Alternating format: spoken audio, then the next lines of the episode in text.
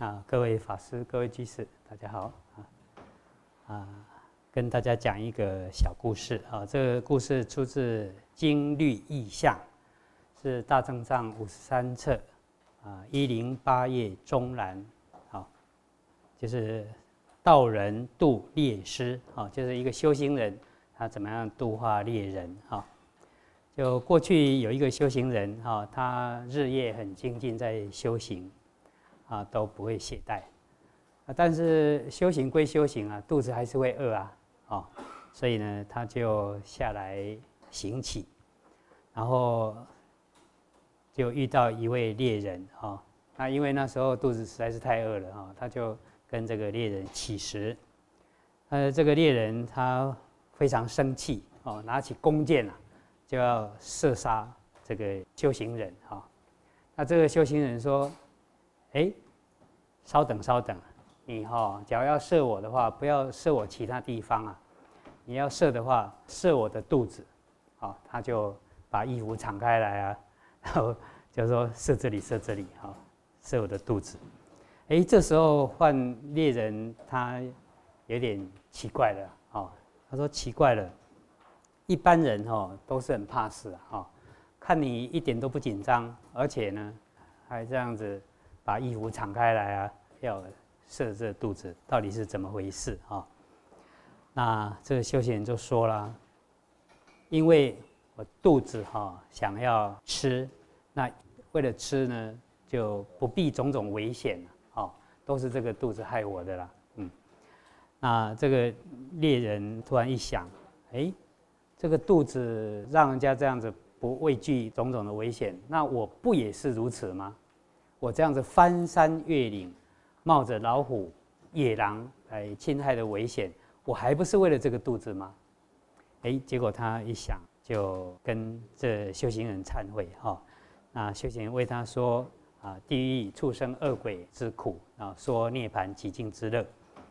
这个猎人知道自己杀罪很重啊，就请求啊受三规五戒而发菩提心。那呃，跟这个类似的情节哈，在《根本说一切有部》毗奈耶要事也有提到这个是出自啊大正藏二十四册十二页中南到下栏啊，就说有一个圆满比丘啊，他要啊入城乞食，正好遇到一个猎人哈，拿弓箭啊，他要出城，准备好好打猎一番，哎。结果刚要出城的时候，看到的圆满比丘啊，就要入城啊。比丘他是戒杀的嘛，哦，他想，哎，那这样子很不吉祥啊，是不是？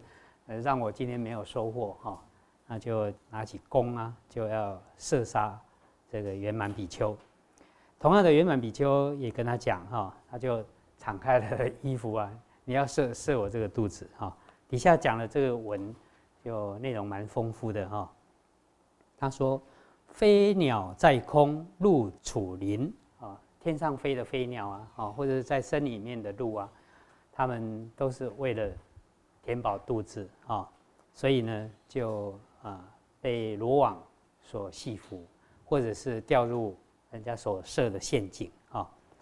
那人之间也是为了口腹之欲啊，啊，也是拿个刀啊、剑啊，哈，互相的残杀，死的死啊，伤的伤。”那恶鬼因为饥饿、口渴所逼，饥饿的时候就吃这个热铁丸呐，哦，那口渴的时候就喝这个羊铜，就融化了铜汁啊，哦，结果穿肠破肚啊，都是为了填饱这个肚子。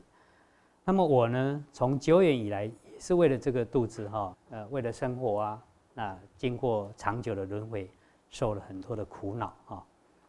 哦，这个猎人一听，这个出家人。